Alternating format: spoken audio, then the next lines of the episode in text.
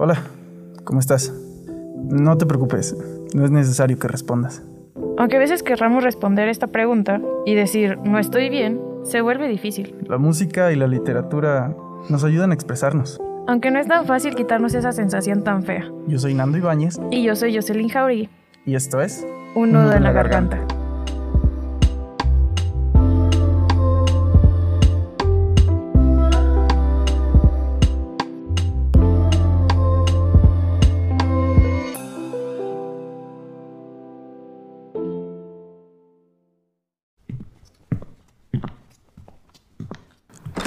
Las cuatro paredes.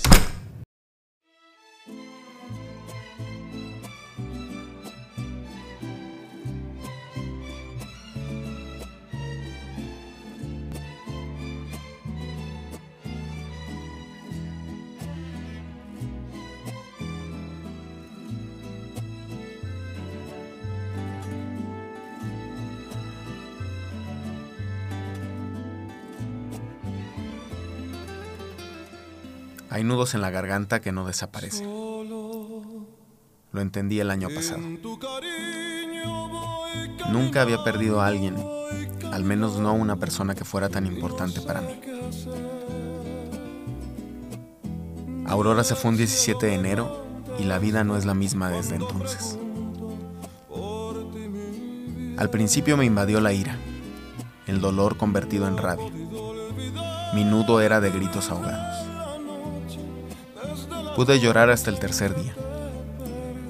Esperé a que estuviéramos solos, puse a todo volumen su canción, me abracé a lo que quedaba de ella y cantando a los cuatro vientos, las lágrimas encontraron su cauce. Pero el nudo no desapareció. El duelo es un estado permanente. La muerte ahora tiene otro sentido para mí. Su presencia en lo que veo, lo que escucho y lo que leo toca profundamente las cicatrices que ha dejado mi pérdida.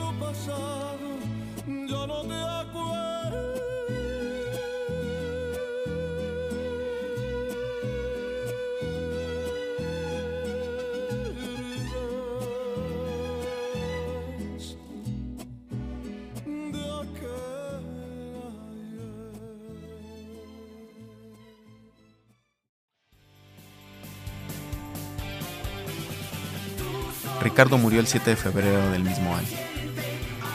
Nunca lo conocí, pero sufrí porque su voz acompañó los mejores momentos de mi infancia. Esta canción siempre ha sido de mis favoritas.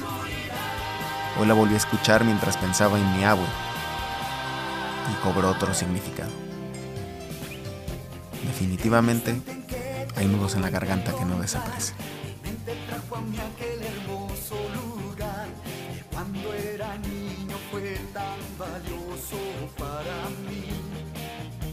Saber si acaso tú conmigo quieres bailar. Si me das tu mano te llevaré por un camino cubierto de luz y oscuridad. Tal vez sigues pensando. Y esto fue lo que pasó. Hola, ¿Qué? ¿cómo están banda? Espero que estén bien. Porque yo no. Ajá. Porque nosotros estamos aquí sufriendo. por- Diario. Sí, Sí. está horrible este pedo.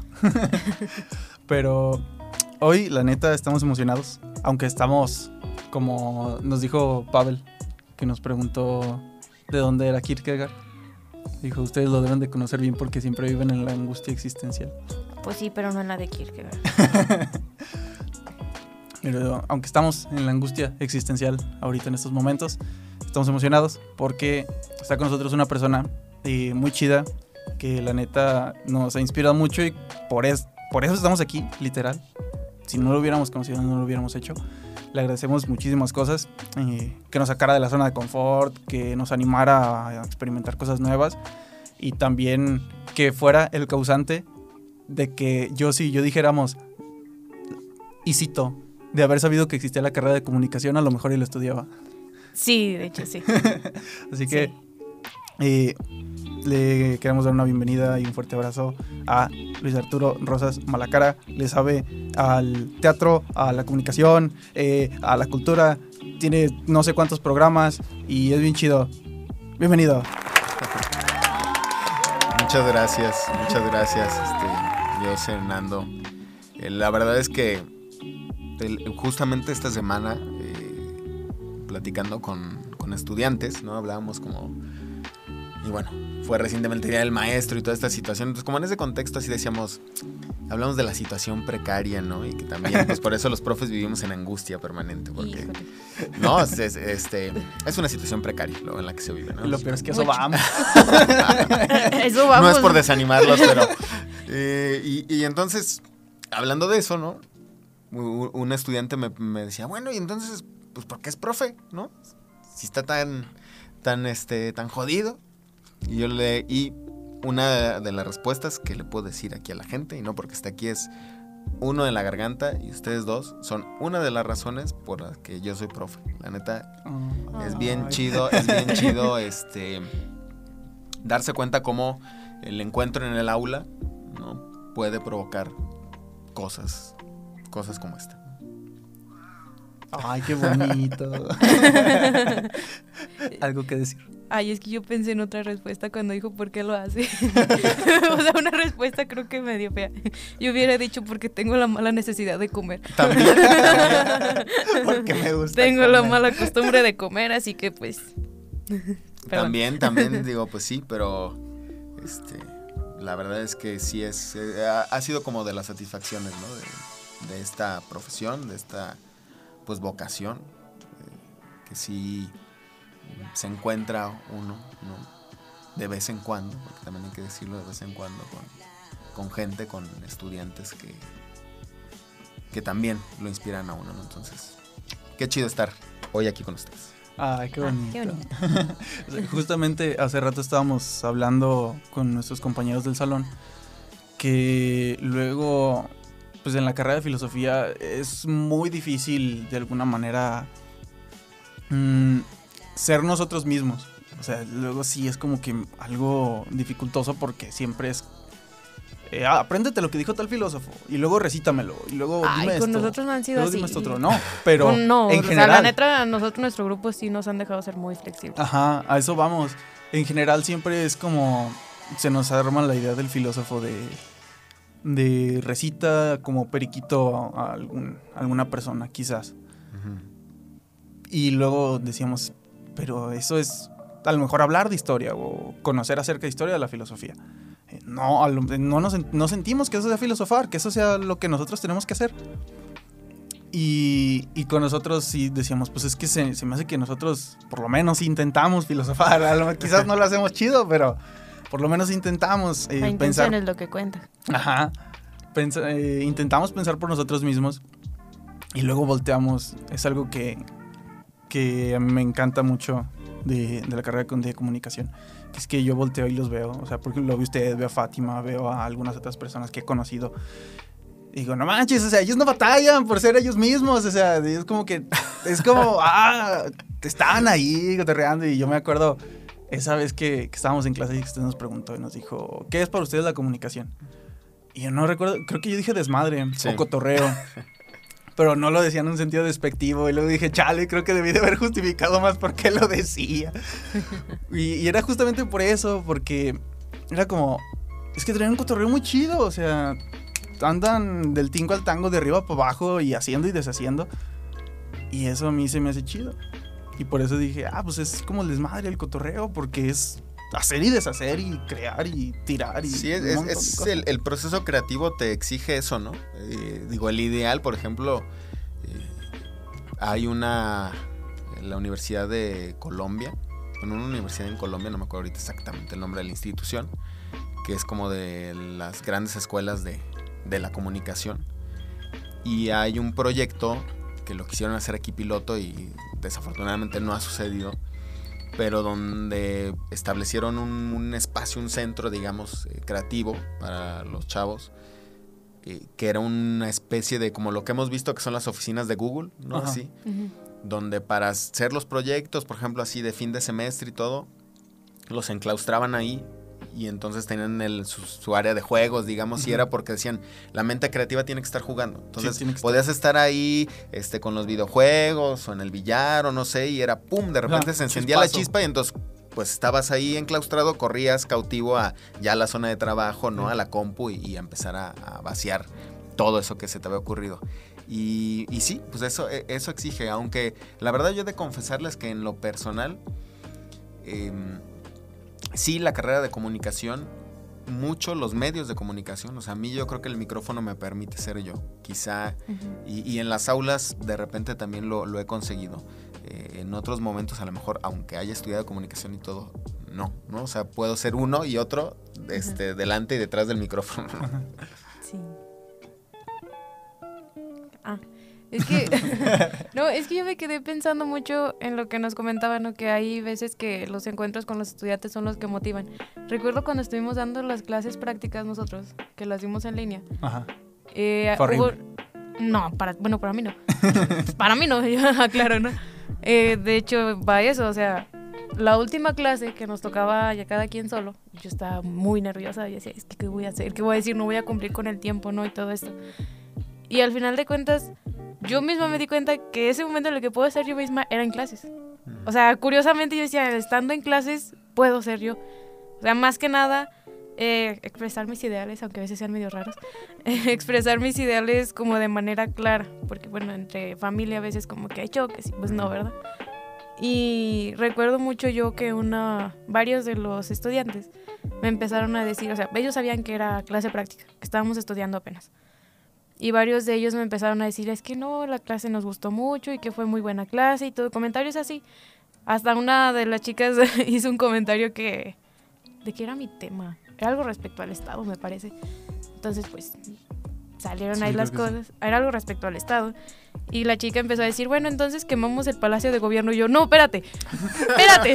o sea, creo, dije, fue como de, creo que esto ya se salió un poquito, pero al menos despertó algo, ¿no? Ajá. O sea, fue como de, ok, está bien. Dije, no, a ver, espérate, quizás sea lo ideal, pero no se puede. o sea, no se puede por muchas cosas. Eh, aguanta. Y recuerdo mucho también un comentario que de uno de la mamá de uno de los muchachos estaba pues estaba escuchando la clase pues en casa. Y cuando terminaron, to- se salieron todos.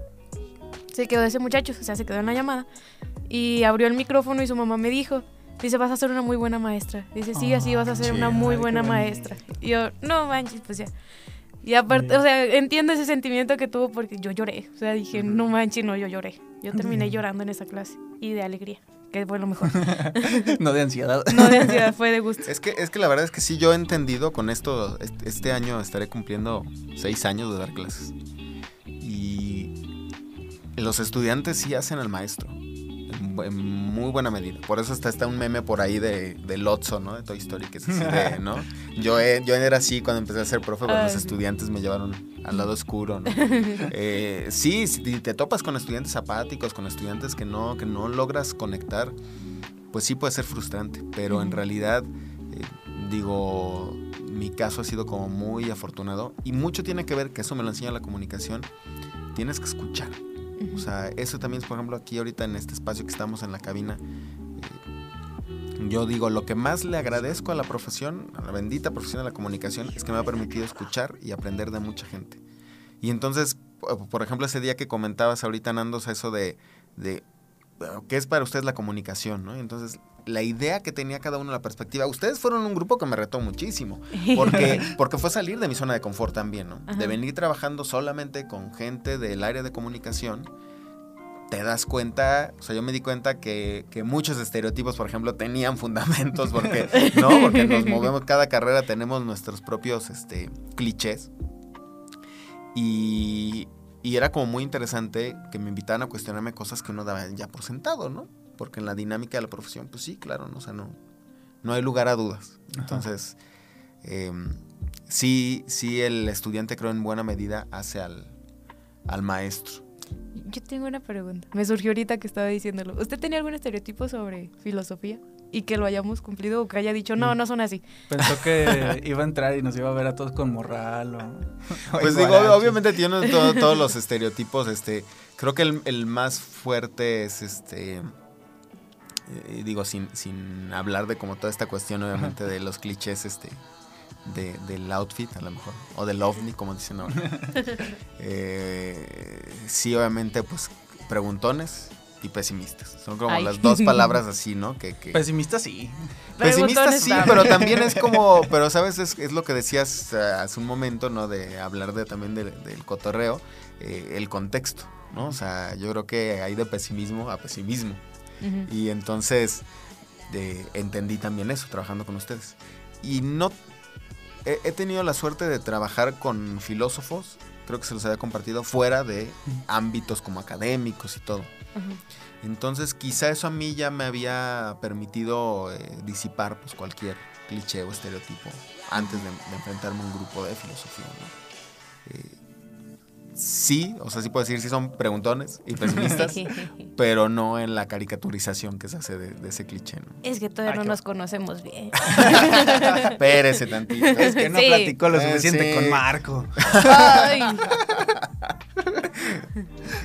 Ah, o conmigo cuando ando triste. O con Josie cuando anda triste. O cuando anda enojada también. Esa es otra cosa. Eso está más feo. No, el, el- por ejemplo, el reto así creo con ustedes fue, y en esta cuestión de pesimismo, y se los decía, así como de, profe, es que, ¿cómo quiere que nosotros hagamos, por ejemplo, un programa así? ¿Cómo quiere que hagamos, no? En la referencia que les ponía, pues es que sí, chavos. Y ahora lo digo ahora públicamente, eh, yo los yo pongo de ejemplo este proyecto y los pongo de ejemplo a ustedes con mis recientes estudiantes de comunicación. ¿no? Se puede. Se puede, claro que se puede. Y ese era como el pesimismo con el que yo batallaba con ustedes, ¿no? De, de- de subestimarse por, eh, pues por ser quizás de otra área profesional, ¿no? Y eso también fue algo que a mí eh, siempre he buscado como profe romper, porque me tocaron profes que decían, este, "Ah, es que ¿cómo le puedo, les puedo hablar a ustedes de derechos si ustedes son de comunicación? Espérame, pues todos somos seres pensantes, se supone. Ah, ese ya es otro tema. ya con eso es- nos vamos a otra cosa. Y luego nos censuran. Así le dejo. Pero si lo que queremos ya es cambiar de tema, este, pues podemos entrar de lleno, ¿no? Ya a, a lo que es el meollo de este programa. Este, ¿qué Ay. pasa? Sí. es que desde que lo, desde que leí la narración yo ya estaba queriendo llorar. Sí, O sea, es que también hace 14 años yo perdí a mi abuelito, era muy, muy apegada a él, mi abuelito materno. Y como que me sentí muy identificada, vaya. Y luego también, pues hace que dos semanas murió un primo Sí. también. Entonces, como que ahorita todavía traigo todos los sentimientos. Sí. Sí, es, es eh, pues es difícil, ¿no? Es- toca fibras muy sensibles, todo el tema de la pérdida, del duelo. Eh, la verdad es que inclusive cuando eh, me invitaron, ¿no? Yo eh, le dije, luego lo ganando, pues es que ese es mi nudo en la garganta ahorita, ¿no? Ajá. No sé si pueda, si sea capaz como de platicar de ello. Y, y bueno, aquí estamos, sí lo fui. Eh, pero sí, es- sí es muy complicado. Yo, eh, digo, a mí, mi abue, conocí a mis dos abuelitas maternas, digo, a maternas, este, a mi abuelita materna y paterna. ¿no? Mis abuelos no los conocí. Em, pero mi abue, este, Aurora, la mamá de mi mamá, pues fue, fue como una segunda mamá para mí. ¿no? Y es mi primer gran pérdida, ¿no? O sea, he perdido tíos abuelos, ¿no? Eh, que obviamente duele, pero, pero nunca alguien tan importante como no tan trascendente para quien soy. Es que se siente mucho. O sea, la verdad, yo sí siento mucho la pérdida de su abuelito. Sí, pues es que él era como mi papá. Mi papá todo el tiempo está trabajando, es trailero, entonces nunca estaba. Él era como mi segundo papá también. Y en mi caso fue mi bisabuela, igual. O sea, y yo me la pasaba y ella me crió. Ella y mis otras dos abuelas también. Y se siente mucho. Entonces, como que yo sí, yo cuando estábamos leyendo eso, sí, sí conectamos así bien machín. No, o sea, yo ya iba a llorar cuando estaba leyendo, en serio. Yo ya iba a llorar. Dije, chale. Sí. Sí, es, eh, es, es- muy, muy difícil. O sea, además, eh, siempre digo, mi abue pues tuvo una enfermedad de... tenía Parkinson. Y eso fue lo que la fue pues apagando al paso de los años, ¿no? Este, Y era bien difícil porque en los últimos al menos dos años, ¿no? además en contexto de pandemia, que digo, hasta, pues, el tema de la muerte, el duelo y todo ha sido como tan pesado, Sí. tan presente, em, siempre está como, inclusive mi propia abue, ¿no? O sea, ahora lo entiende uno y ahora lo aprecia uno de otra manera, pero encontraba momentos de, para empezar a despedirse, ¿no? Eh, eh, empezaba a, a- a desprenderse de sus cosas materiales, por ejemplo, ¿no? Para, ten, llévate esto, ¿no? Quédatelo. Y, y yo siempre era como muy reacio a todo eso, ¿no? Porque era, no, no, no, es que eso significa que te vas a ir. Sí, era, sé que si lo acepto, ya. O sea, como si fuera una especie de lazo, ¿no? Sé Que que si lo acepto, el lazo se va a romper porque. Ya. Ay, no, mi abuelita ya está haciendo eso. Y, y, y, y sí, eso, o sea, uno no quiere, ¿no? Uno no quiere, no, no, no, no. E- e- Es un momento para el que no puedes prepararte. Por mucho que lo intentes hacer.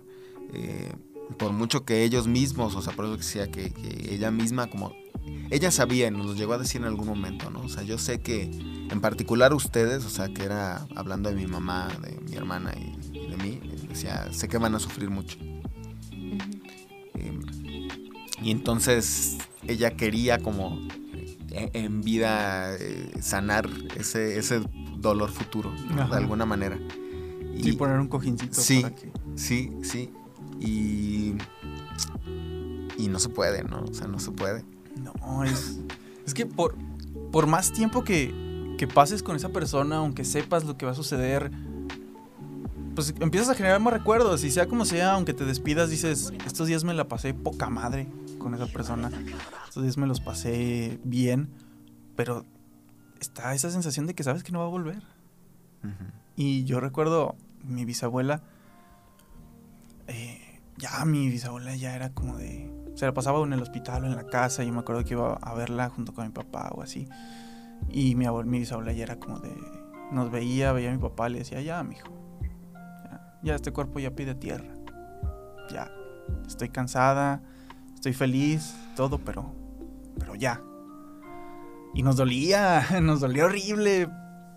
Y más porque pues en este caso pues, soy cristiano mi papá es pastor, ¿no? Entonces era como, le decía a mi papá, pues ora por mí, para ya poder irme tranquila. Y era como, ¡ay! Dolió horrible. Pero, pues ya, está descansando. Y, están descansando. Y como que ese es el, al final, lo que nos deja pensando y decir, ya está bien, ¿no? Sí, eh, fíjate, yo digo, ahorita que hablas, por ejemplo, de, esos temas, este, eh, a, mí sí fue el proceso del duelo bien, bien difícil eh, por el tema, por ejemplo, de, de la fe o de pensar esto, ¿no? Que, que lo que se dice mucho y lo decimos mucho, ¿no? De ya está descansando, ¿no? O ya está en un mejor lugar y todo. Al principio uno no... Yo- a mí me decían, de- además yo sí, me salté, creo que hay por ahí un, un par de, de pasos, ¿no? En esto del proceso del duelo, pero yo, yo fue ira, o sea, fue completamente así ira. Yo tenía el, el- el funeral, yo creo que muchos familiares me terminaron odiando porque no, no pude ser empático con ellos, ¿no? O sea, ahora lo entiendes y todo, y quizá ellos tampoco lo fueron conmigo, pero eh, yo estaba muy enojado por muchas circunstancias que, que había vivido ¿no? en los últimos en, en los últimos momentos de mi agua. Y entonces dentro de esa rabia pues era así como eh, a mí me pesaba no que me dijeran eso no pero pero pues ya está descansando no si tú qué, qué sabes no Sí. o sea y, y te digo y te cuestionas cosas que crees y que todo y que después pues te vuelves a acercar a la fe y todo y, y- y bueno eh, buscas encontrar un refugio ahí de alguna manera pero de momento sí para mí era, era bien complicado, o sea, era bien complicado aceptar eso. No, eh, me resultaba ofensivo que, que asumieran eso. ¿no? Sí. Y bueno, y en, en lo del tiempo, digo, ahorita también me quedé pensando en esto que se hace, el tiempo nunca va a ser suficiente. ¿no? Y yo me acuerdo, o sea, les digo, en el contexto de la pandemia, eh, l- pues los primeros semanas probablemente, ¿no? Y todo era como, pues, lo que nos decían, ¿no? Las personas mayores, Sí. pues hay que cuidarlas, No poder ir a no, no podemos ir a, ir a visitarlas y todo eso. Nosotros teníamos que ir con ella porque la cuidábamos, ¿no? Este, sus últimos, su último año ella vivió ahí en Colinas, donde vivimos nosotros, entonces estaba muy cerca de la casa y, y nos turnábamos como para estar con ella cuidándola, ella no podía estar sola.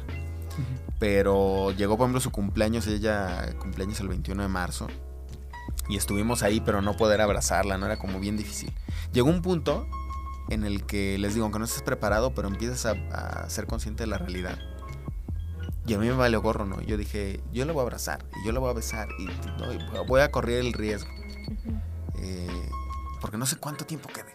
Ajá. ¿no? Y, y sí, sé que es un riesgo y que, que como y yo pues tengo que salir a trabajar y todo, y, y el cubrebocas, si lo quieran, o sea, a mí no me importa, ¿no? O sea, a mí yo, yo tengo, y no me arrepiento, ¿no? O sea, yo tengo que abrazarla, tengo que besarla. Fueron los últimos besos y los últimos abrazos, ¿no? Con ella. Ay, es que me estoy reflejando mucho porque es que coinciden bastantes cosas. Por ejemplo, mi abuelito, él su cumpleaños era en enero y en su caso falleció en enero, ¿verdad? Y el cumpleaños y mi abuelito falleció en marzo, el 23. Y en el- o sea, como que coinciden muchas cosas y se me vienen muchas a la mente. Porque yo cuando mi abuelito murió yo tenía siete años, o sea, yo estaba muy chiquita.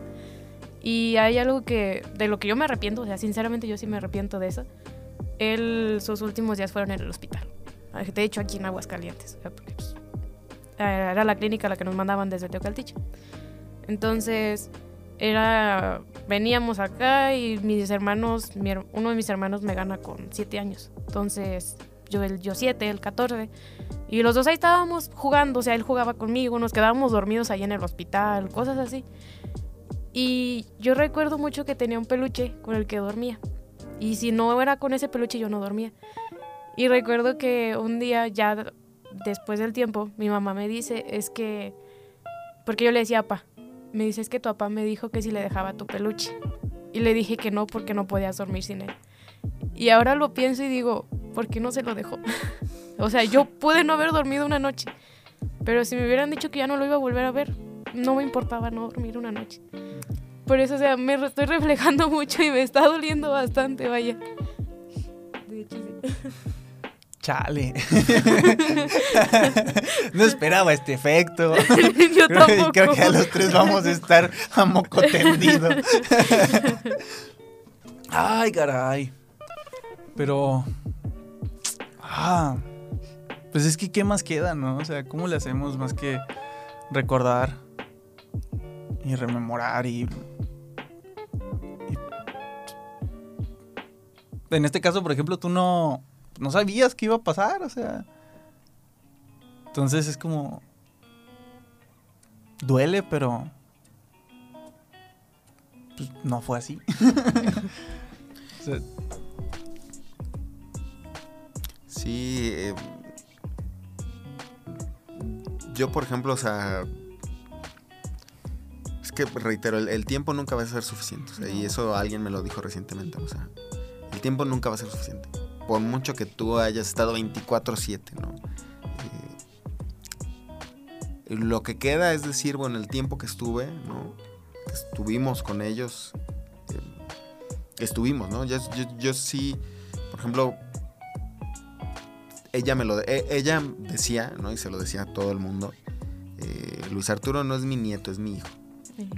Y había, y había, había nietos a los que le escalaba, hijos a los que le escalaba. sí, Sí. pero, siempre. pero, y uno pues, decía, claro, no se sentía bien orgullosote.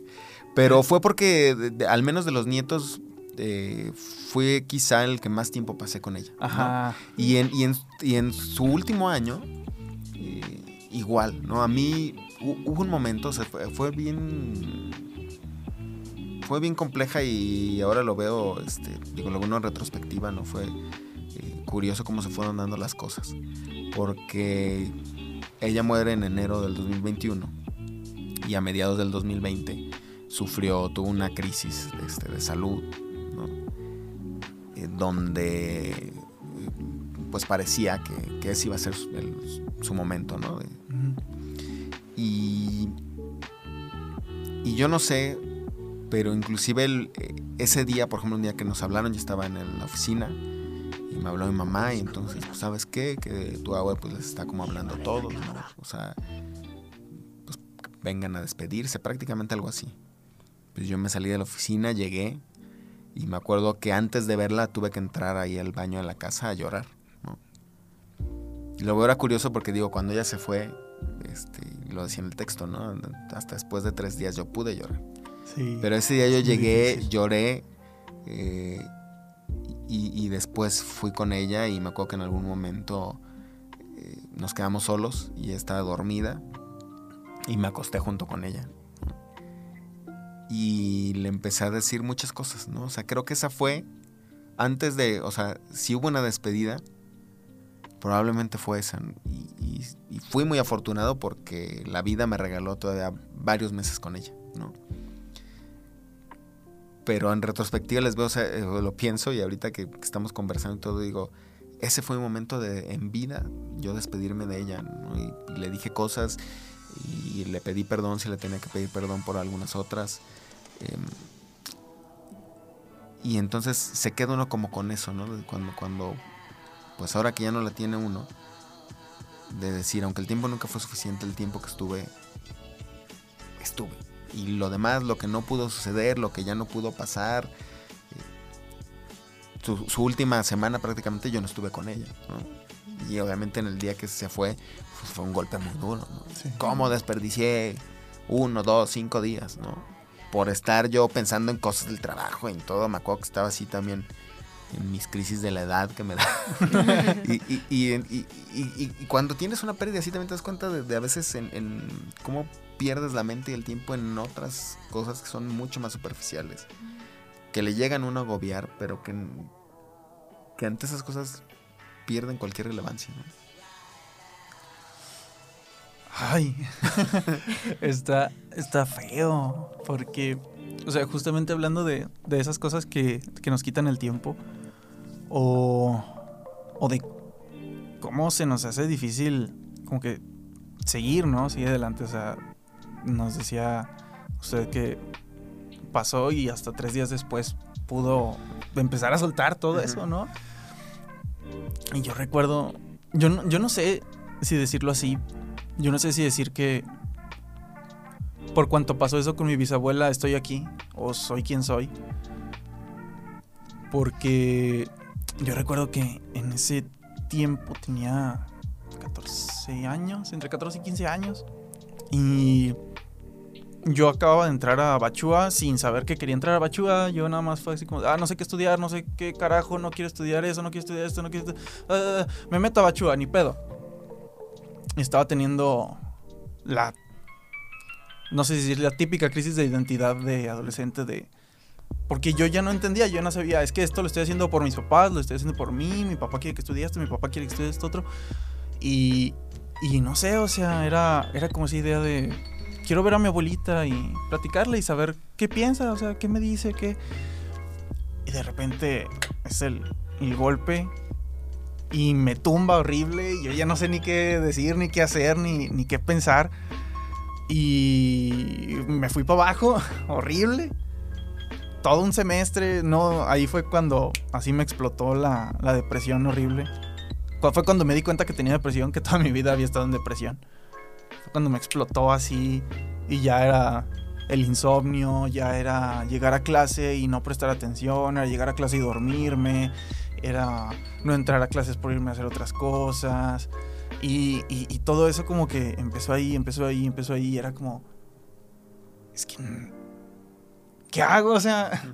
Si me crié con ella toda mi vida, si mientras mis papás trabajaban yo me quedaba ahí con ella, si ella me movía en la andadera, si ella me... Mi abuela tenía una cenaduría y mi, bisabuela estaba siempre deshebrando carne o haciendo taquitos, poniéndolos a orear para que fueran taquitos dorados y toda la onda.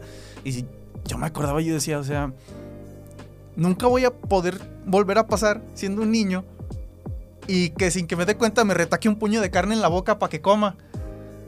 O, o- o nunca voy a volver a, a- a sentir eso, o sea, ¿qué onda? Y ahí me di cuenta y dije, es que era un niño y no entendía que esos eran momentos valiosos. Y ya no los voy a volver a sentir. ¿Por qué? Porque en este aspecto siempre estuve presionado en, en hacer lo que... O sea, por- en este caso, por ejemplo, el ser el niño modelo de... Ah, sí, este, saca puro 10 en la escuela, saca puro 10 en la secundaria. Y entrar a la prepa, que pase eso y que el niño modelo para abajo, o sea, a empezar a reprobar, a empezar a ser extraordinarios, a recursar un... a- de tres años de prepa a llevarse cuatro años de prepa. Todo, y yo decía, no manches, es que siento, yo sentía que mi abuela, mi bisabuela se había llevado algo de mí. Horrible. Y hasta ahorita tan, no sé, como que es, difícil pensarlo y decir, se llevó algo de mí o, o me dejó ver quién era realmente, ¿no? O sea, fue como ese punto de quiebre, quizás, en el que me comencé a descubrir a mí mismo, no sé. En el decir, ya no la tengo. Pensar, tengo que seguir adelante, o sea. Y sin importar lo que digan, lo que piensen o lo que me diga alguien más, tengo que hacer lo mío. Como ella también me lo enseñaba, me decía, no, pues tú haz lo tuyo y ya. Y, tú síguele. Y dije, pues voy a hacer lo mío, le voy a seguir. La cagué un montón de veces. Pero le seguí. Bueno, es que ahorita estaba recordando que mi mamá cuenta mucho una, un momento específico, vaya. Porque yo por donde vivía Antioquia, eh, sí, Antioquia, eh, era de camino a la secundaria y a la secundaria a la que iba y enfrente estaba el panteón. Bueno, no sé cómo le llaman, Camposanto, yo le digo panteón. Ahí, pues. Entonces, muchas veces cuando íbamos para la casa nos tocaba ver que iban los cuerpos. Íbamos detrás de, de- pues sí. Y una vez iban mi mamá y mi papá, mi, mi papá, mi, mi mamá y mi abuelito. Y ella le dijo a mi abuelito, dice, es que qué triste es llevar a, la persona que más quieres, ¿no? A alguien que quieres tanto, a pues enterrarlo. Y mi mamá recuerda mucho que, que mi papá le dijo, dice, mija, y la vida sigue. Si la vida sigue, y si uno se va, pero la vida va a seguir para los que se quedan. Mi mamá le dice, pero es muy triste. Dice, sí, pero la vida va a seguir. No puedes detenerte. Y al menos yo de mi parte, porque comentaba algo César, ¿no? que no sabía si es lo que es ahora por él, por su abuelita, bisabuelita. O sea, yo puedo decir que yo sí. Yo soy lo que soy por mi abuelito. Porque él era una persona que sabía mucho, a pesar de no haber podido ir a la escuela. O sea, él era muy autodidacta. Se compraba sus libros de derecho, de, de cualquier cosa que quisiera, se las compraba y Qué chido. él era muy autodidacta. Entonces, para mí era una persona que sabía muchísimo. O sea, quizás ahora si lo pusiéramos en contexto, ¿no? Puede que ahora sabiendo que hay tantas cosas por conocer, puede que uno diga, era muy poco lo que sabía, ¿no? Pero para mí en ese entonces era muchísimo. Y yo, desde que empecé la prepa, yo comencé a decir, es que yo quiero ser como él. Yo quiero ser alguien que sabe mucho, que ahora me doy cuenta que no sé ni madres, pero decía, yo quiero ser alguien como él, quiero ser alguien que sabe mucho. Y comencé a hacer muchas cosas que él hacía, o sea, me metí al grupo de pastoral, que ahora pues, como diría mi papá, ya se me salió lo rebelde. Ya, eso ya cambió. Perdón si alguien de ustedes lo escucha. Pero pues, o sea, sí hice muchas cosas que él hacía, o sea, ponerme a leer el grupo, porque él era muy apegado a la iglesia. Yo no, ya no. Pero fue como yo, como yo quiero ser como él, yo sé que hay cosas que él hizo que lo hicieron ser así. Y para mí era una persona excelente, entonces pues yo voy a hacer lo mismo, ¿no? Pues no le llego ni a los talones, pero, pero al menos digo, lo estoy intentando y algo que a mí está muy presente en mi mente es que el día que tenga el título va a ser, ¿sabes qué? Fue por él. Si no hubiera sido por él, yo no hubiera estado aquí. Y ya, ¿por qué voy a? Sí, eh, yo también yo puedo decir, digo, yo soy quien soy primero por mi mamá, ¿no? Y, y- y después por ella, por eso yo digo, mi segunda mamá.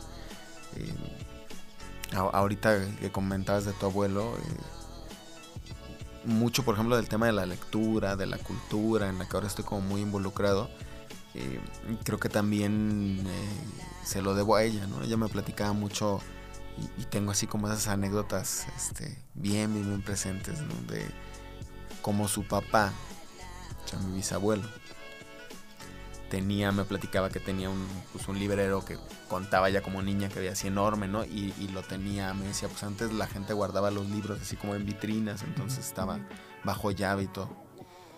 Y que un día su papá le abrió así como la vitrina o, o le dio las llaves, no sé.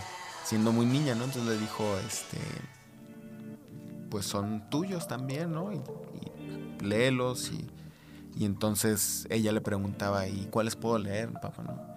Dice, no todos, o sea, hay cosas que ahorita no vas a entender, ¿no? Pero el que quieras tú leer, léelo, ¿no? Y pasó como una cuestión similar, digamos, ¿no? Eh, entre ella y yo, que ella eh, eran muy, y, y yo pues gracias a ella soy muy aficionado a Mafalda.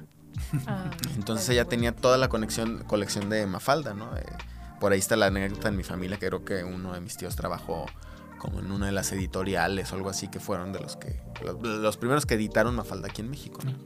Entonces, muchos miembros de la familia tenían la colección, algunos la conservaban, otros no. Ajá. Ujú. Eh, y mi abuelita tenía la colección así de todas las tiras, ¿no? De Mafalda.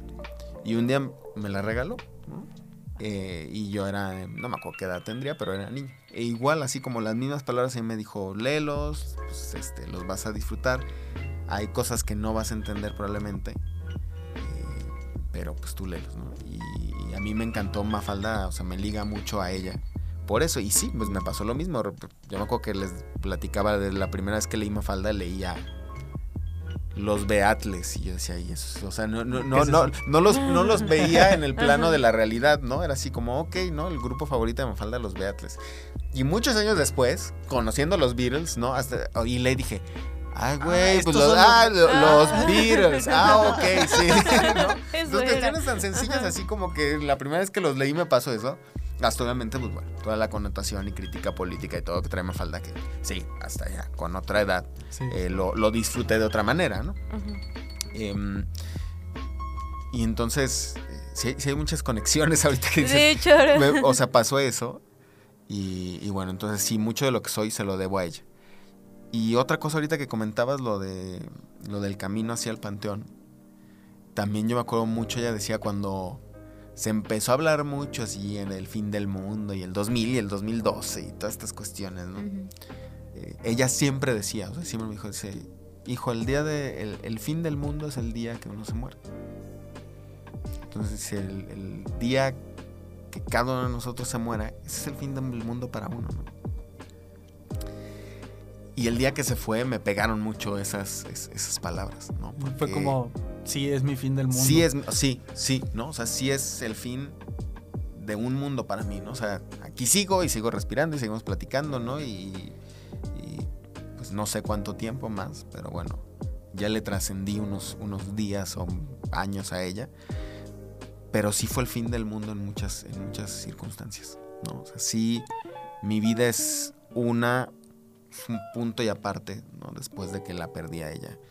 Eh, en esto de replantearse también que platicabas tú de, de- no sé, descubrirse quién soy. Digo, obviamente pues yo la perdí ya, tengo 30 años, ¿no? Bueno, 32. Eh, y sí me acuerdo que, por ejemplo, los primeros meses de cuando se fue, aparte fue bien pesado porque el contexto muere ya un domingo y el siguiente domingo eh, mi mamá y mi hermana caen enfermas de COVID. Entonces fue así como... Fueron y un par de meses, porque pues obviamente me enclaustré yo también, ¿no? Y, eh, eh, bien duros y, muy solos, ¿no? Porque aunque estaban ellas, pues en momentos estaban ellas ahí en la habitación y yo me encontraba así solo, ¿no? Este, en el comedor o en la sala de la casa, así pensando, ¿no? Y pensando. Y, sí me replanteé muchas cosas. No puedo decir que a lo mejor yo como descubrí quién era, pero sí recordé a lo mejor quién me había planteado ser o, las cosas que eran realmente importantes. En mi vida profesional, o sea, yo hay cosas que a lo mejor tengo ambiciones y que todavía ahí persigo y digo, bueno, a lo mejor algún momento. Pero nada, nada, nada le... o sea, no puede pesar más eso que el tiempo de pasar con mi familia. ¿no? Hoy veo, por ejemplo, distinto, muy distinto el tiempo de estar en casa con mi familia, ¿no? con mi mamá, con mi hermana. No porque no lo apreciara antes, pero ahora es muy distinto. Lo valora ¿no? más. Sí, Ya sí, lo sí. notas. Sí, lo no, exacto, ¿no? Empiezas a notar como que cada segundo, cada risa, cada, ¿no? Eh, momento. Y es como, como tener una cámara fotográfica así, ¿no? Hay, un... Bueno, yo hago referencia a la televisión siempre, ¿verdad? Está- hay, un, hay un momento en, en la serie de The Office, ¿no? Que el- este, entre los personajes estos de Jimmy Pam, que dicen que si quieres recordar todo, este, tienes que pensar como que lo retratarás, ¿no? De manera imaginaria. Y entonces ahora me pasa mucho eso. Hay muchos momentos que sin que saque realmente el celular, imagina, o sea, busco capturar como es- esos momentos, esas imágenes.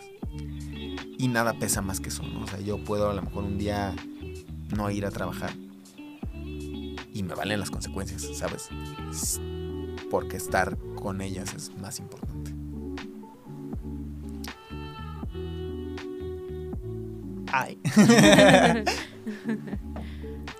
Como que ahí todo está calando.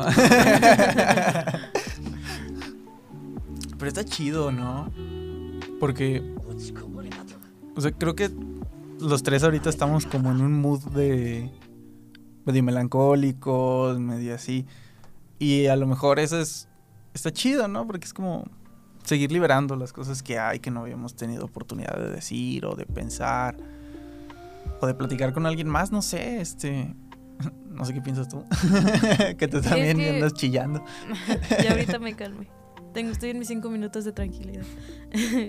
Es que recordé también algo que se decía el otro día con el capítulo de. El que fue de la canción de Santa Fe, es respecto a, a la muerte pues, de mi primo. Y también me quedé pensando mucho en esto, ¿no? Que, que comenté ese día. O sea, creo que además de los tiempos valiosos, también el no guardarse las cosas. O sea, Ah, porque sí. nunca se sabe cuándo va a ser el último te quiero. O sea, yo a mi abuelito me arrepiento muchísimo porque digo, nunca se lo dije por última vez. Y no sé, es que son muchas cosas y... O sea, de- sinceramente, eh, nos cuenta como los momentos que pasa con su familia que dice, pues aunque falte un día el trabajo, pero voy a estar Ujú. con ella, ¿no? Y me quedo pensando, yo quisiera tener ese momento, porque pues por el trabajo de mi papá pues no se puede. Mi hermano pues él sigue en Teocaltich y mi hermano mayor pues está en Estados Unidos. Entonces todo el tiempo solo so- somos solamente mi mamá y yo. Mi mamá y yo en todo. Y o sea, se me, como que se me vieron muchas cosas a la mente. Y recordé también que cuando murió mi abuelito, eh, mis hermanos, mi mamá y yo, como somos los únicos aquí en, en México, en general en. México, pues, cuanto más en Teocaltiche, pues éramos los que estábamos diario con ellos. Diario, diario estábamos en la casa. Mi mamá trabajaba con mi abuelito, entonces pues diario ahí, pues ya nos criamos ahí todos. Y mi hermano, que se llama Arturo, mi hermano, él, o sea, no digo que nos haya dolido menos a alguien, pero creo que sí puedo decir a alguien a quien le pegó mucho más la muerte de mi abuelito, fue Arturo. Y mi abuelito también se llamaba Arturo, casualmente. Eh, creo que a él fue el que le pegó más. Y yo recuerdo que cuando yo estaba chiquita, pues yo convivía mucho con él, porque pues era más apegado a mi edad, entre comillas. Y yo recuerdo que en ese entonces, igual y también esta misma ira, este mismo coraje de contra la misma vida, porque había muerto mi abuelito. Yo recuerdo que hubo mucho tiempo que él me gritaba mucho. O sea, me gritaba igual por su mismo coraje. Y ahora lo entiendo, ahora lo pienso y digo, era eso.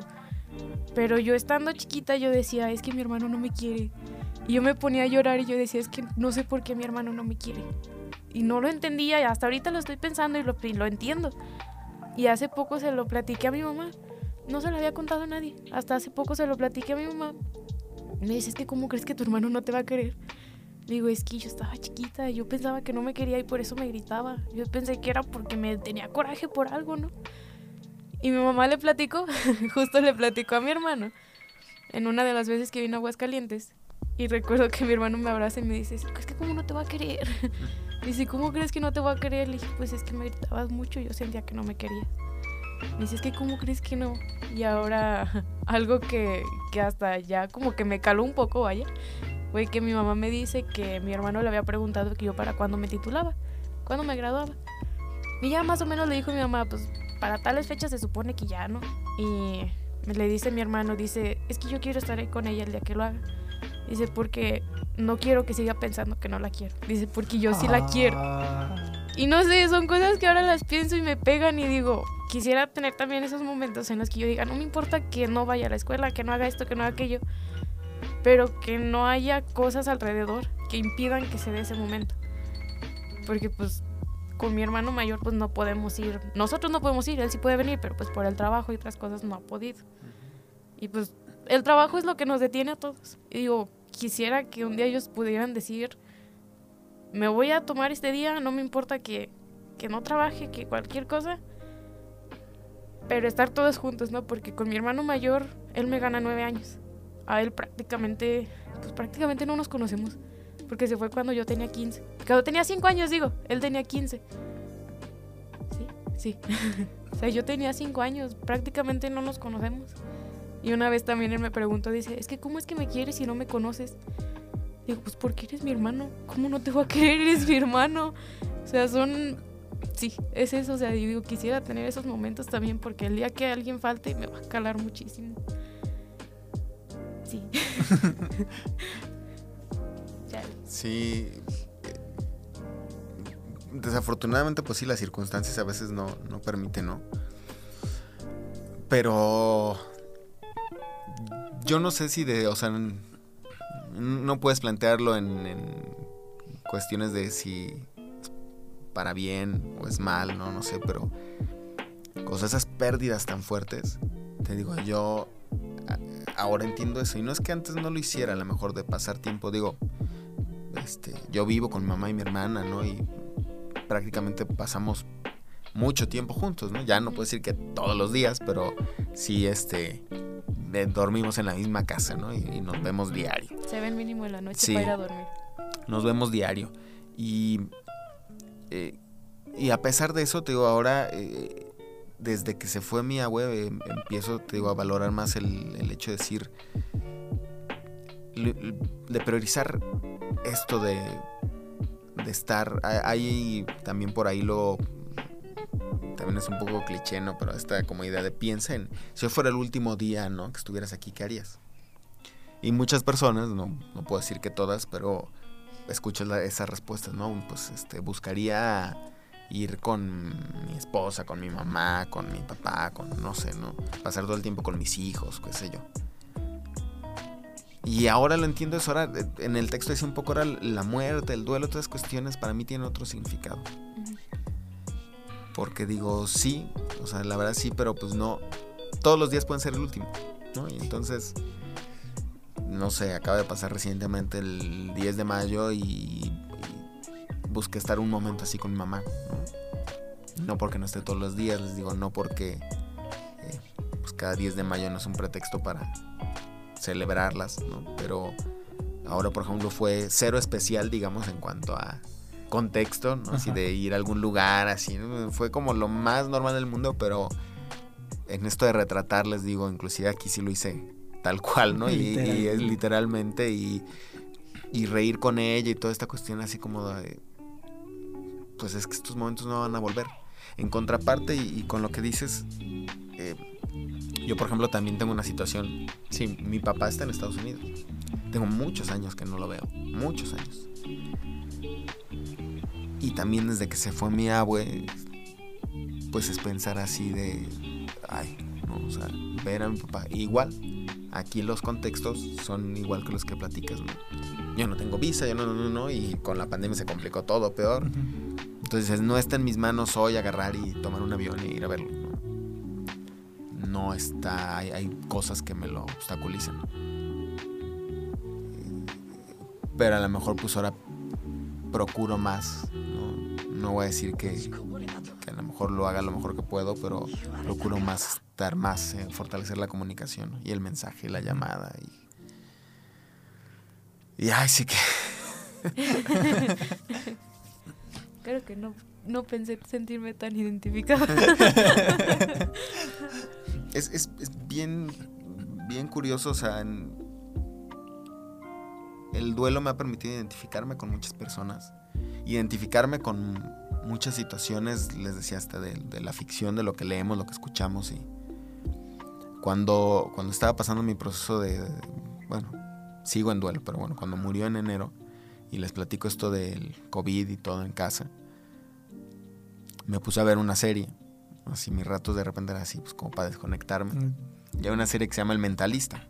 Ah, muy buena, Y este, muy buena. muy sí. buena.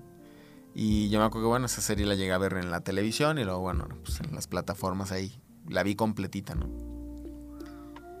Y hasta después de días que llevaba viendo así de maratonearla, ¿no? Un día estaba así sentado y me di cuenta que es una historia del duelo. O sea, al final, este personaje de Patrick, que es el protagonista, hace lo que hace porque perdió a su esposa y a su hija, ¿no? Y es todo un proceso del duelo que digamos que está ahí, tiene tintes de venganza y toda esta cuestión, pero pues el motor principal es esa pérdida y es que no se supera, ¿no? Y ese duelo que, que él encuentra esa manera de manejarlo, ¿no? Y entonces ahora veo muchas cosas, digo, acabo de ir a ver este Doctor Strange, ¿no? Y al final, o sea, la historia de Wanda es una historia del duelo, ¿no? Sí. Entonces veo la- el duelo en todas partes, ¿no? Veo la motivación de, de- de- y, y- y lo veo de- desde otra perspectiva, ¿no? Ahora busco eh, encontrarle como un sentido. Y platicando con personas y leyendo al respecto y todo, dicen, o sea, el duelo no, no va a desaparecer. Siempre va a haber algo ahí que... El punto es que el dolor trascienda en, en amor. Quien lo dijo muy bonito y búsquenlo porque no me acuerdo exactamente si las palabras precisas, pero les digo, ahora todo, o sea, todo, todo se empezó a aparecer, ¿no? Así a veces pues lo que necesitas escuchar te sale eh, hasta por el medio que menos te lo esperas. Y hay una entrevista con Andrew Garfield, que perdió a su mamá recientemente.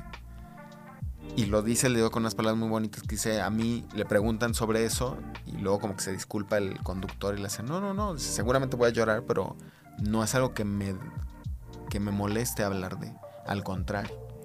Dice, porque para mí todo, o sea, este duelo que siento es como todo el amor, o sea, amaba obviamente o amo a mi mamá muchísimo y nunca el tiempo suficiente, entonces, aunque le di mucho amor, hay mucho amor en mí todavía que no pudo recibir ella. Entonces, la sensación del duelo para mí es ese amor que ya no pude vaciar como en ella, pero que pues está permanente aquí presente, ¿no? Es igual lo dice más bonito, pero eh, he, he buscado con el paso de los, del año ya y de los meses y todo, sentir que evoluciona de esa manera, ¿no? Que hablar de ella, que pensarla, que todo sí duele, pero no duele. sí duele, pero no lastima. Ajá. Mi mamá me dice, mi mamá siempre nos dice eso, porque, bueno, más bien cuando fallece alguien que conocemos, siempre, siempre me lo recuerda. Dice, y con el paso de los años puede que duela más, dice, porque nunca te va a dejar de hacer falta. Y entre más pasan los años, más falta te va a hacer, porque van a pasar más cosas en las que dices, quisiera que estuviera aquí, y no puedes. Y, o sea, en el momento digo, bueno, es que tiene razón, pero al mismo tiempo digo, no me lo digas porque me duele más. o sea, es como que se contrapone ahí poquito eso en mí. Um, está chido este episodio porque no me he disociado. Pero No. ya lo comenzaste a hacer al decirlo. No, digo que no me he disociado porque justamente pusimos en el Insta que probablemente en uno de los próximos episodios íbamos a hablar de My Chemical Romance. Entonces, justo todo este tema me está recordando la canción de Elena de My Chemical Romance, que es. No recuerdo si Gerard Way la hace por su abuela o por su madre, según yo es por su abuela. Y también por una fan que falleció en un accidente. Y toda la letra está súper. Está súper llegadora. O sea, tiene frases como. eh, ¿Qué es lo peor que puedo decir? Todo es mejor si yo me quedo. Y es como. Por ejemplo, lo que decía tu abuelito. O sea, uno se va, pero la vida sigue para los que se quedan. Y el mundo sigue para los que se quedan. Y es como esa idea que, que hay en, en esa frase de la canción que dice eso. Es como. ¿Qué, qué puedo decir? ¿Qué puedo hacer? O sea, lo mejor es quedarme y seguir adelante y seguir echándole ganas y, y como, como lo dice usted, profe, que sea como que eso que hay, pues que se transforme, ¿no? Que, que evolucione, que trascienda y que esté muy chido.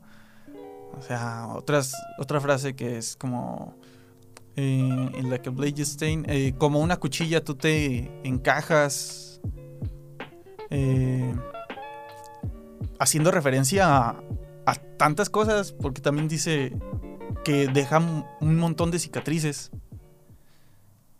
Y es como... No es una connotación negativa, sino que es, es como ese dolor que está ahí, las cicatrices no es, no es un daño, es como tanta experiencia, tantas cosas que sucedieron, tantas eh, situaciones que, que pasaron. Y, y no sé, esa canción está, está bien bonita, está bien chida. El video también. Ya me puse en mood emo. Pero... Ah, perdón. No, no, pues, digo, iba a decir, sí, este, pues digo, ahorita a propósito de esto, ¿no? Y de, del programa, eh, la, la música empieza a encontrar como uno, eh, pues otro significado, ¿no?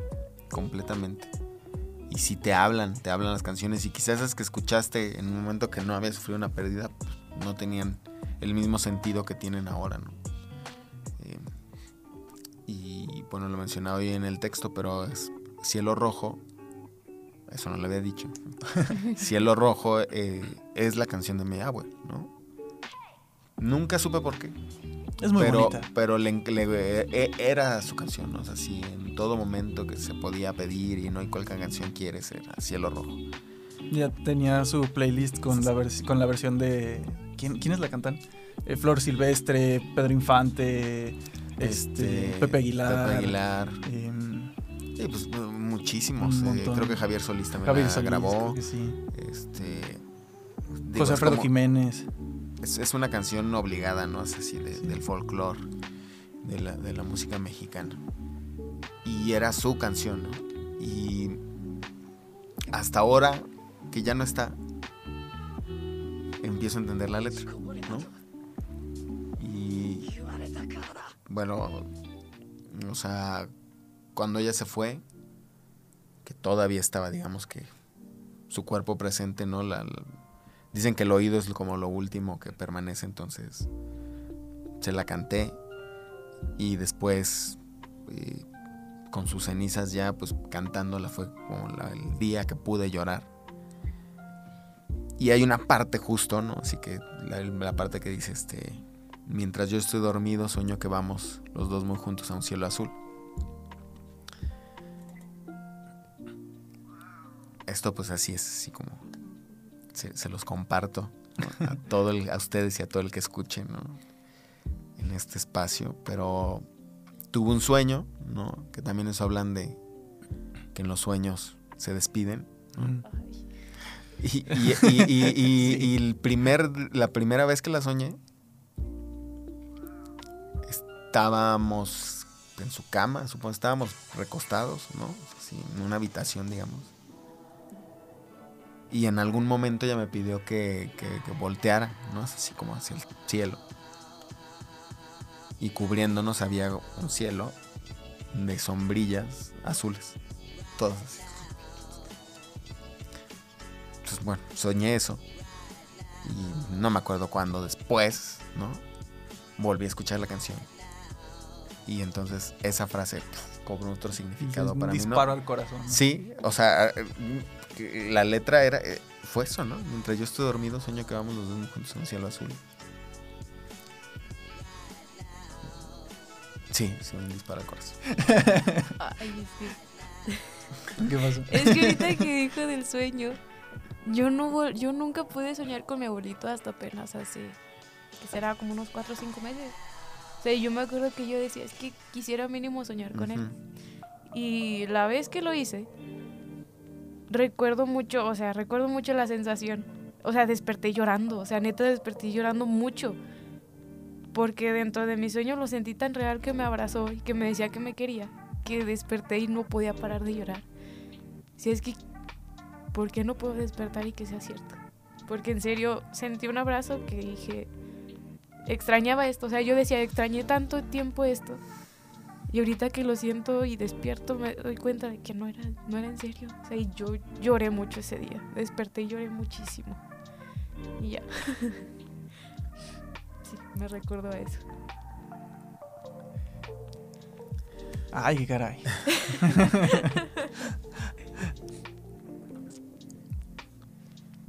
no sé, siento que es bonito. No sé, ustedes, ¿cómo lo están sintiendo? A lo mejor suena raro que lo diga.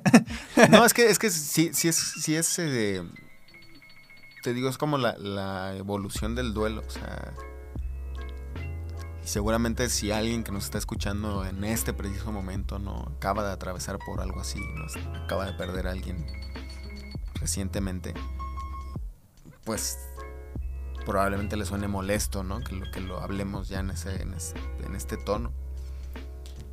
Pero al final eh, el duelo tiene esos tintes pues, bonitos. O sea, me decía una psicóloga que fuera de una cuestión espiritual, decía, quienes conocimos y quienes se van, sí terminan siempre habitando en nosotros. Y me lo explicaba, ahorita no me acuerdo, pero me lo explicaba desde una cuestión este, fuera del, tono espiritual. ¿no? Decía, o sea, sí sensorialmente, mm, mentalmente, no sé cómo, se habita una parte de nuestras abuelitas, nuestros abuelitos en nosotros. Y entonces el sentirlos, como en este caso que compartes en el sueño, el, sentir un abrazo, un beso, que nos hablen siquiera, ¿no? De alguna manera tiene una explicación en la que sí, ¿no? O sea, no son ellos, pero es esa parte de ellos que está en nosotros. Y que siempre nos va a estar guiando de alguna manera y que siempre... Y les digo, y bueno, me lo platicaba así hacia afuera, desde un... que obviamente desde el tono espiritual pues tiene otras explicaciones, ¿no? Y, pero o sea, siempre, siempre va a estar ahí. Entonces el sentir, sentirlos, el escucharlos, es real de alguna manera. Sí.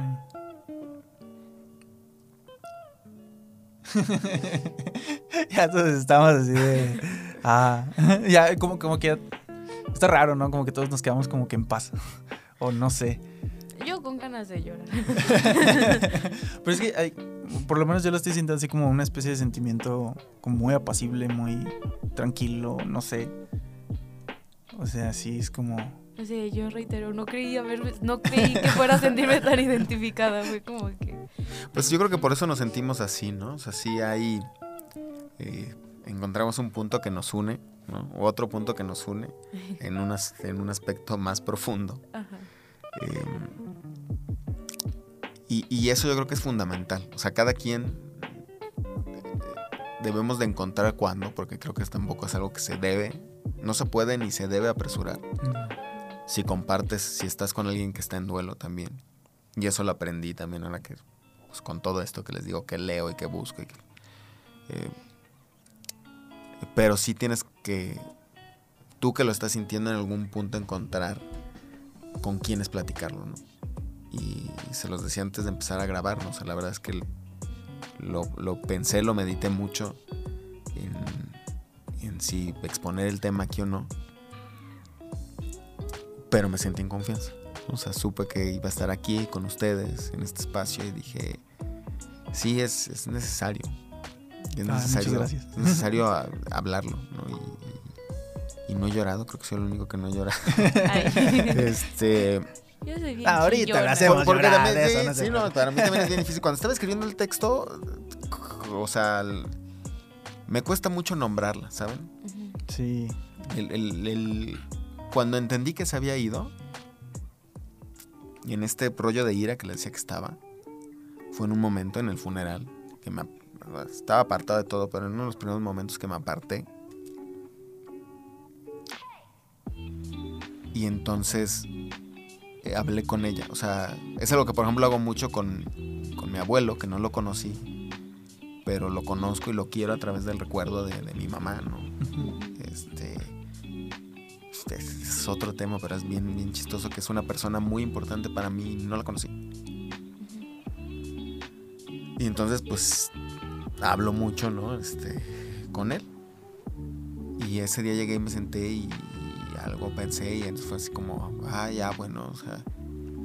Entonces en el momento que fui consciente de que empezaba a hablar, o sea, que ella ya había trascendido a ese plano, en el que ya no iba a poder llegar a hablar físicamente con ella y que a lo mejor iba a estar todo el tiempo haciéndolo ahora.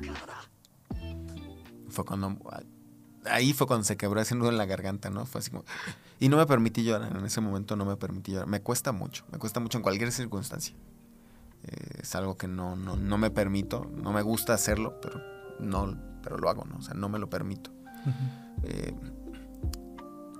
híjole, ese sí fue, o sea, como contenerme porque buscaba así, les digo, en este coraje así que tienes, no, no llores, ¿no? O sea, llorar iba a hacerlo todavía más real, pero fue el primer momento en el que me di cuenta que se había ido, ¿no? cuando hablé. Y entonces ahora les digo que escribí, no, si en el momento que escribí decía Aurora, se fue el 17, ay, güey, no, o sea, hablar de, de ella es una cosa y hablar de ella en el momento que se fue es otra y, y me cuesta, les digo, tanto porque yo mismo me he restringido, pero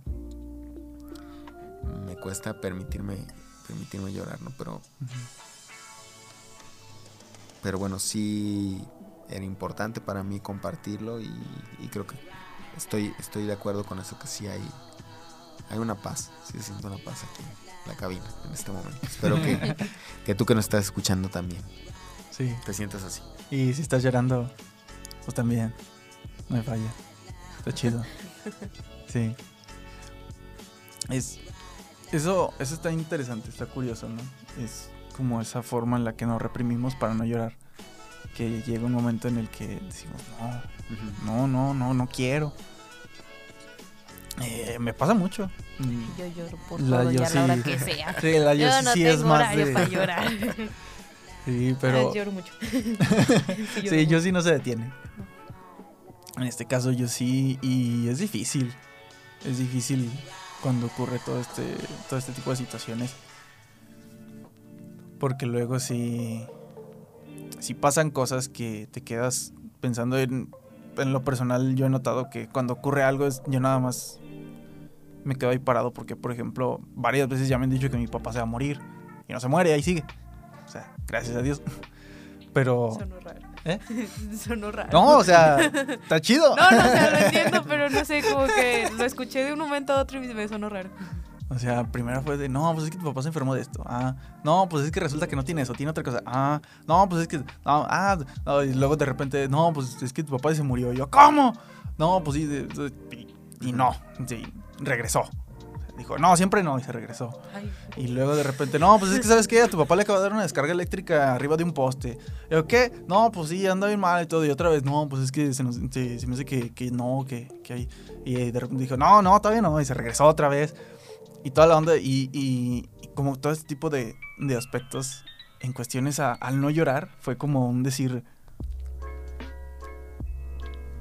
O sea, como que me adecué, vaya, a que me dijeran, sí, no, te creas, siempre no. Sí, siempre no. Y llegó, llegó el momento en el que pasa. se regresaron. Llegó el, momento llegó el momento en el que en el que simplemente me dicen algo así y yo no me quedo parado y me quedo callado y, y viendo al piso y ya no sé ni qué hacer y digo, ay, ¿qué hago? Y, y justo lo que han estado hablando ahorita me hace entender eso y, y decir, es que ¿por qué tengo que esperarme a esos momentos para llorar, no? O sea, ¿por qué no puedo llegar con mi papá y decirle, oye, ¿sabes qué? Te amo, te quiero, esto, lo otro. Este, han pasado un montón de cosas que, o sea, problemas, obviamente, con mi papá, con mi mamá, con lo que sea.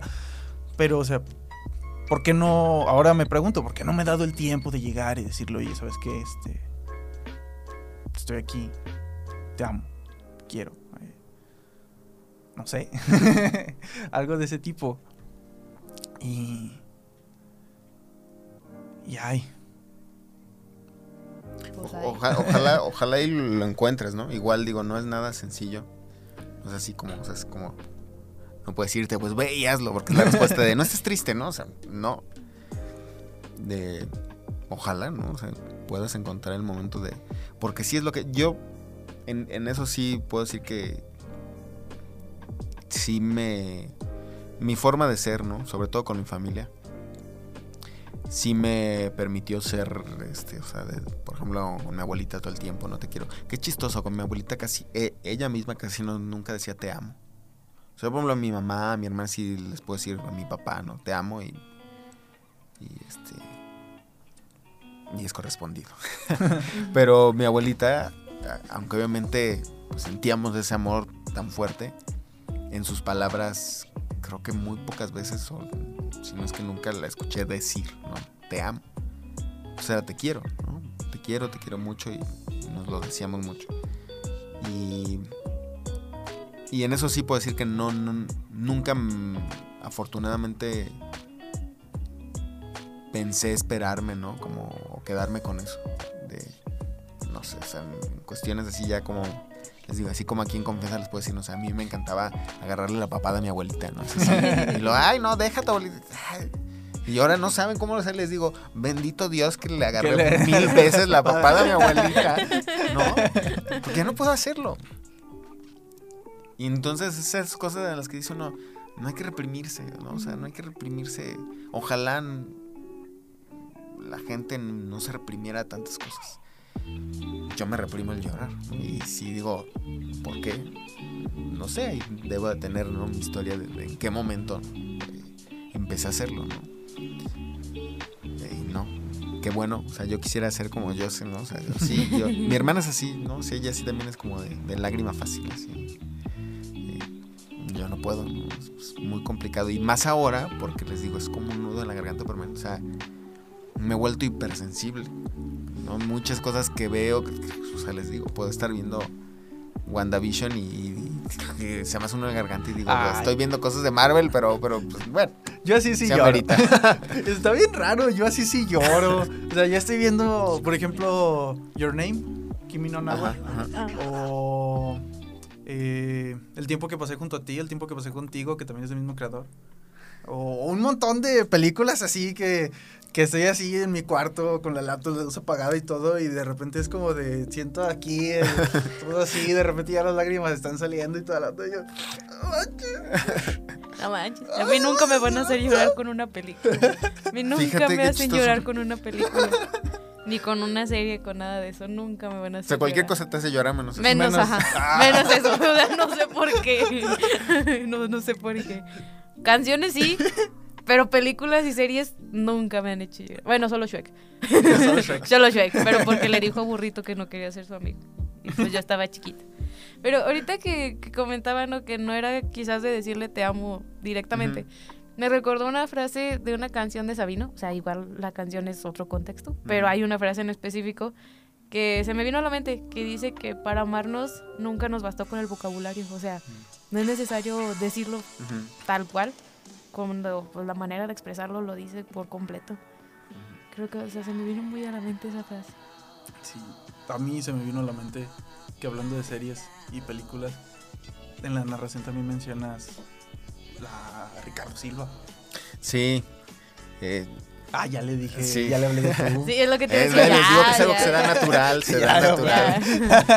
Este, sí, a, a mí Ricardo Silva, o sea, digo, obviamente en México creo que difícilmente alguien ha crecido sin escuchar a Ricardo Silva, ¿no? Este, Aunque sea inconscientemente. ¿no? sí, aunque sea inconscientemente, ¿no? Pero pues ha estado, estuvo, ¿no? Por muchos años dándole voz a este, los intros y este, de, de muchísimas eh, caricaturas, ¿no? Y anime y todo.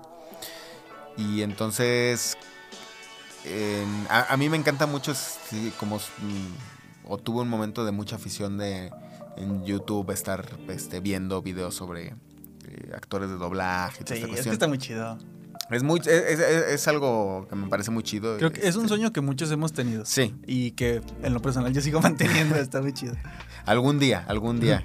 Y, y entonces cuando conocí a Ricardo Silva, ¿no? Y así a través de los videos y todo, y que vi, dije, wow, no, esta es la voz de, de Shala Head Shala y de. Mi Corazón Encantado y de, este, y de los Muppets Baby, en fin, ¿no?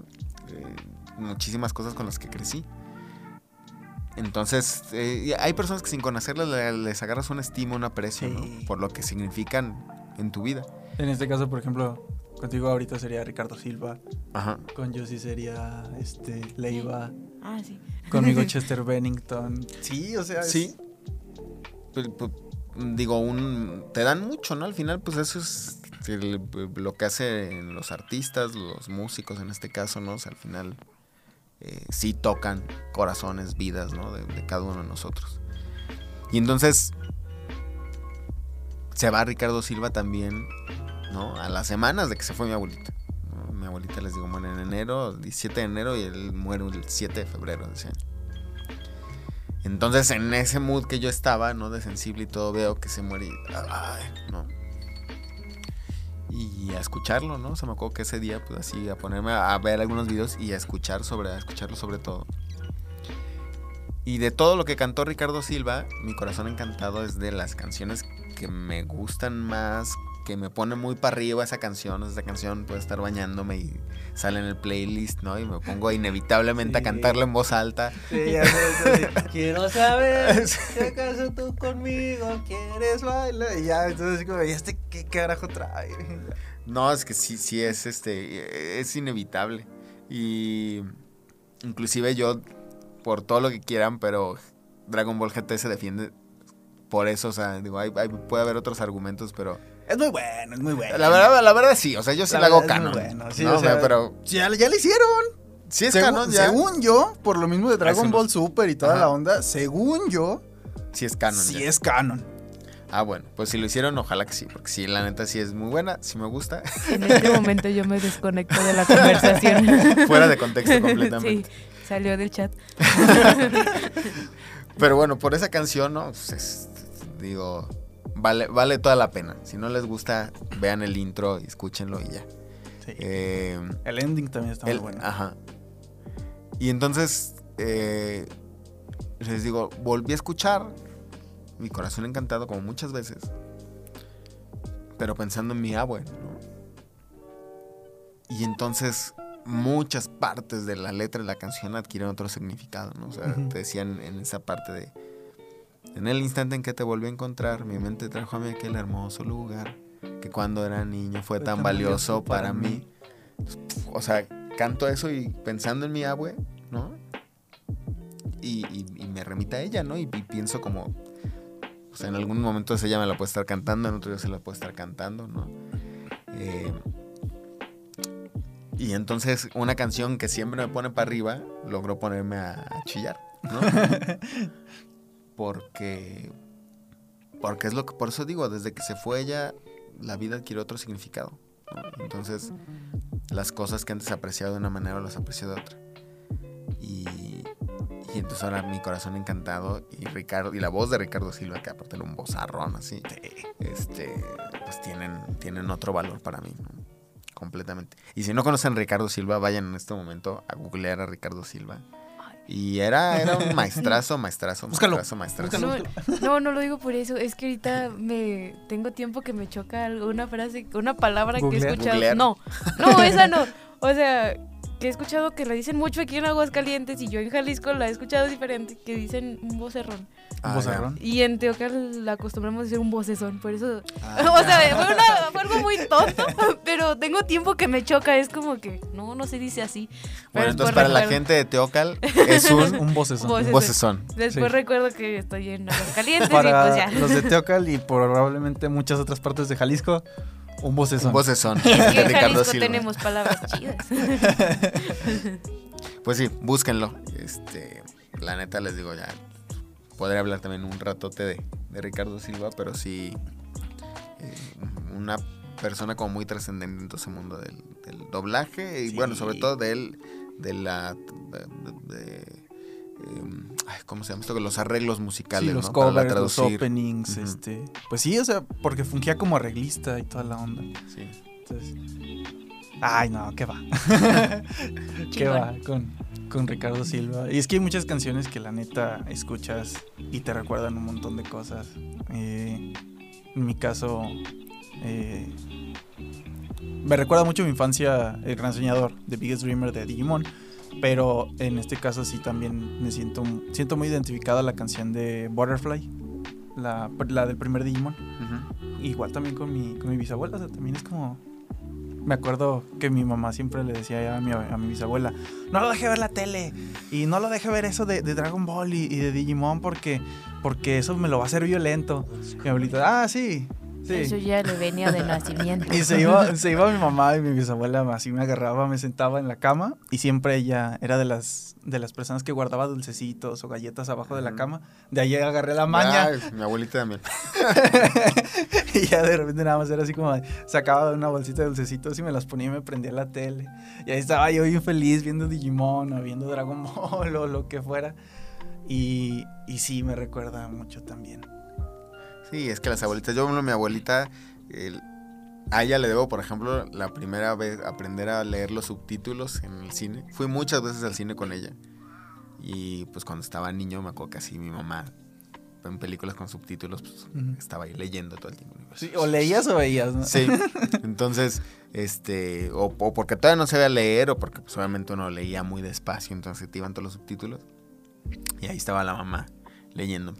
Y un día mi abuelita yo creo que dijo, yo no le voy a leer, mijo. Entonces así fue, no me acuerdo ahorita cuál fue. Apréndale usted. Sí, este, ay, no me acuerdo ahorita por qué decir, como que tengo la imagen de que fue con la de Hércules, pero no creo que hayamos ido a ver Hércules de Disney en, este, subtitulada, deben de haber sido doblaje. No me acuerdo ahorita entonces cuál fue, pero fue así de, lo único que me susurró mi abuelita fue, no te voy a leer, hijo, así que pon atención. Ya está la Y yo, idea. Ok. Y entonces, bueno, le debo a mi abuelita ver, leer mi primera película subtitulada. Me imaginé cosas. la escena y me- sí me dio mucha risa. Y así, y luego, por ejemplo, aquí en Aguascalientes, todavía estaba, es- había un cine que era el Cine Avenida, donde ahora está el Roxy. Y ahí todavía existía permanencia voluntaria, que uno, intermedio, o sea, había un intermedio en las películas. Y permanencia voluntaria, que te podías quedar, o sea, pagabas un solo boleto y te podías quedar a la siguiente función. Y entonces un día fue con Toy Story 2, eso me acuerdo, fuimos a verla y entramos a la sala errónea. Entramos en el intermedio. Entonces, pues como estaba todo prendido y todo, ah, pues claro, a la hora que empezó la película, pues empieza así de golpe. Sale Con la- duro de matar, ¿no? Eh, ¿Cómo se llama? Eh, la calle Elm, así ya. Sí, sale- es, sale Freddy sale acá, ya sí, espantado. No, afortunadamente no fue ese el caso, pero sí fue así como de golpe sale la escena así de los conitos donde van cruzando la calle con los conitos. Y yo así, y sin cortos, no hay nada. Y yo, ok, qué raro empieza, pero bueno. Y ya me di cuenta que habíamos entrado a la mitad. Y Ya, entonces ya fue, vamos a sacarnos a la permanencia voluntaria pues para ver la otra mitad. que no Va a ver la primera mitad. Y ya lo en el intermedio, mi abuelita, sí, bueno, ya vámonos. Y yo, no, no, no, pues es que deja disfrutarlo ahora sí completa. Ah, ¿no? sí, sí. Y entonces así mi abuelita solo tuvo que bajar con mi mamá que ya había pasado por nosotros. Y no, pues el niño que se quiere quedar al lado. Bueno, está bien. Ya te digo, qué raro está el cine independiente. No entiende nada. Me falta, Estaba muy, falta estaba muy conceptual esa, esa Toy Story. Ay. No, pues la verdad, qué chido. Y muchas gracias que hayas aceptado venir y estar con nosotros. Y platicar y, y chillar. Bueno, hacernos chillar. Bueno, hacerme. Pero la verdad, eh, de mi parte, te agradezco muchísimo. Eh, me inspiraste muchas cosas y estoy seguro que me vas a seguir inspirando demasiadas cosas más. Y no sé si tú quieres decir algo. No, pues también agradecer mucho que. Ay, es que todavía me cuesta hablarle de tú. Pero agradecer mucho que, que, que te hayas abierto ya sí con nosotros y es que yo sigo con lo mismo, o sea, no creí que... Porque con César he hablado respecto a esto, pero ahora como que este momento de hablar específicamente de la situación tuya, es como rayos, o sea, no pensé, creo que hasta en las fechas, ¿no? De, de fallecimiento, de, de Los cumpleaños. meses. Ajá, o sea, creo que también eso a mí me ayudó a poderme abrir, que quizás hablé de más, o sea, hablé mucho quizás, no lo sé, pero eso también a mí me, me ayudó a abrirme mucho y sí, muchas gracias. No, pues gracias a ustedes, la verdad es que eh, se, lo- se los platiqué, creo que en algún momento se los mencioné, ¿no? Cuando estábamos eh, pues en estas clases que hablamos de, de radio, de los podcasts y todo, ¿no? O sea, eh, la cabina para mí siem- y, y un espacio radiofónico eh, de alguna manera es como es un refugio, ¿no? Es, un espacio de confianza. Y, me ha parecido muy chido que, que en este proyecto ustedes así lo concibieron ¿no? y así lo han conseguido cada episodio y con los invitados que han tenido. Y, y para mí pues significa mucho que, que me hayan invitado y, y poder haber eh, compartido esto ¿no? en, en este espacio en particular, en una cabina de radio con ustedes. Eh, y lo mismo, pues es, es- o sea, la verdad lo digo en serio, es, es, eh, mutua la, ¿no? la, la inspiración, la admiración. Eh, creo que nunca nadie me había dicho, o sea, y, ahí, así como para la egoteca, queda así en el corazoncito, ¿no? Decir, eh, después de, de haber compartido con, contigo, con usted, este, pensamos que a lo mejor estudiar comunicación hubiera sido, ¿no? Una opción. O nos hubiera gustado, entonces... ¿no? O sea, algo, algo, algo bien se está haciendo por ahí, ¿no? Sí, nada más que pues ya íbamos en séptimo. ¿verdad? Sí, Ya. íbamos. Bueno, pues, pero, pero están, No, pero sea- están en, pero están en un medio de comunicación, ¿no? Y luego Ese sí. muchos de los que estudiamos eso ni llegamos siquiera a acercarnos a... Sí, No, entonces- nomás porque ya estamos en séptimo, ¿sí, no? Entonces, gracias, de, ver- de verdad, gracias. No, de, y sabes que lo que dure esto, pues esta literal va a ser tu casa. Cuando te quieras acercar, que digas, ah, este. Hoy me- necesito terapia. Así, así, hoy necesito terapia. Oye, ya supe que hacen consultoría filosófica. Este, ahí Ah, yo eso no lo entro. no me sale. Así que, oye, pues es que recordé esta canción o, o esta parte de tal libro o lo que sea. Y me gustaría estar ahí y hablarlo en un programa. Bienvenido. Cualquier día que gustes. Gracias. Y cualquier tema, porque creo que se Sí. queda muy claro que de lo que hemos hablado siempre es de desamor. Sí. Sí, estamos muy malitos. Estamos mal en eso. Sí, es que siempre nos sale el tiro por la culata con eso. Ya no Está me lo horrible. recuerdes ahorita. no me lo recuerdes Sí, en no, estos no, no, ya momentos.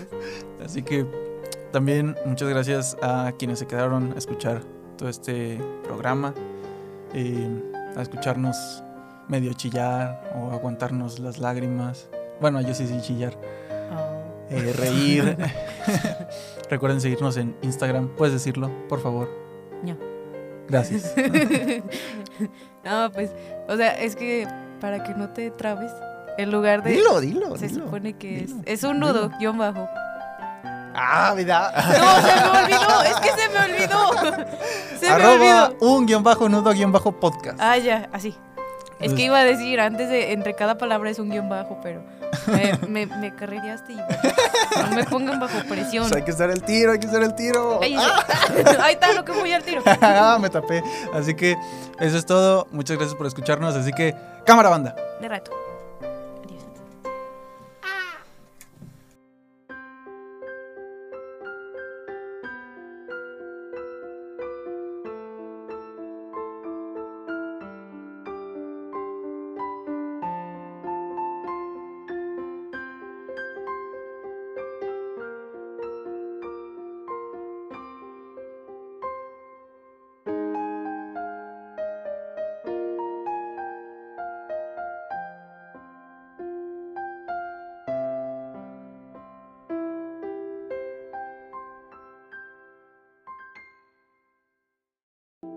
Sin duda, existen muchas situaciones que cada vez agregan más peso a nuestra existencia.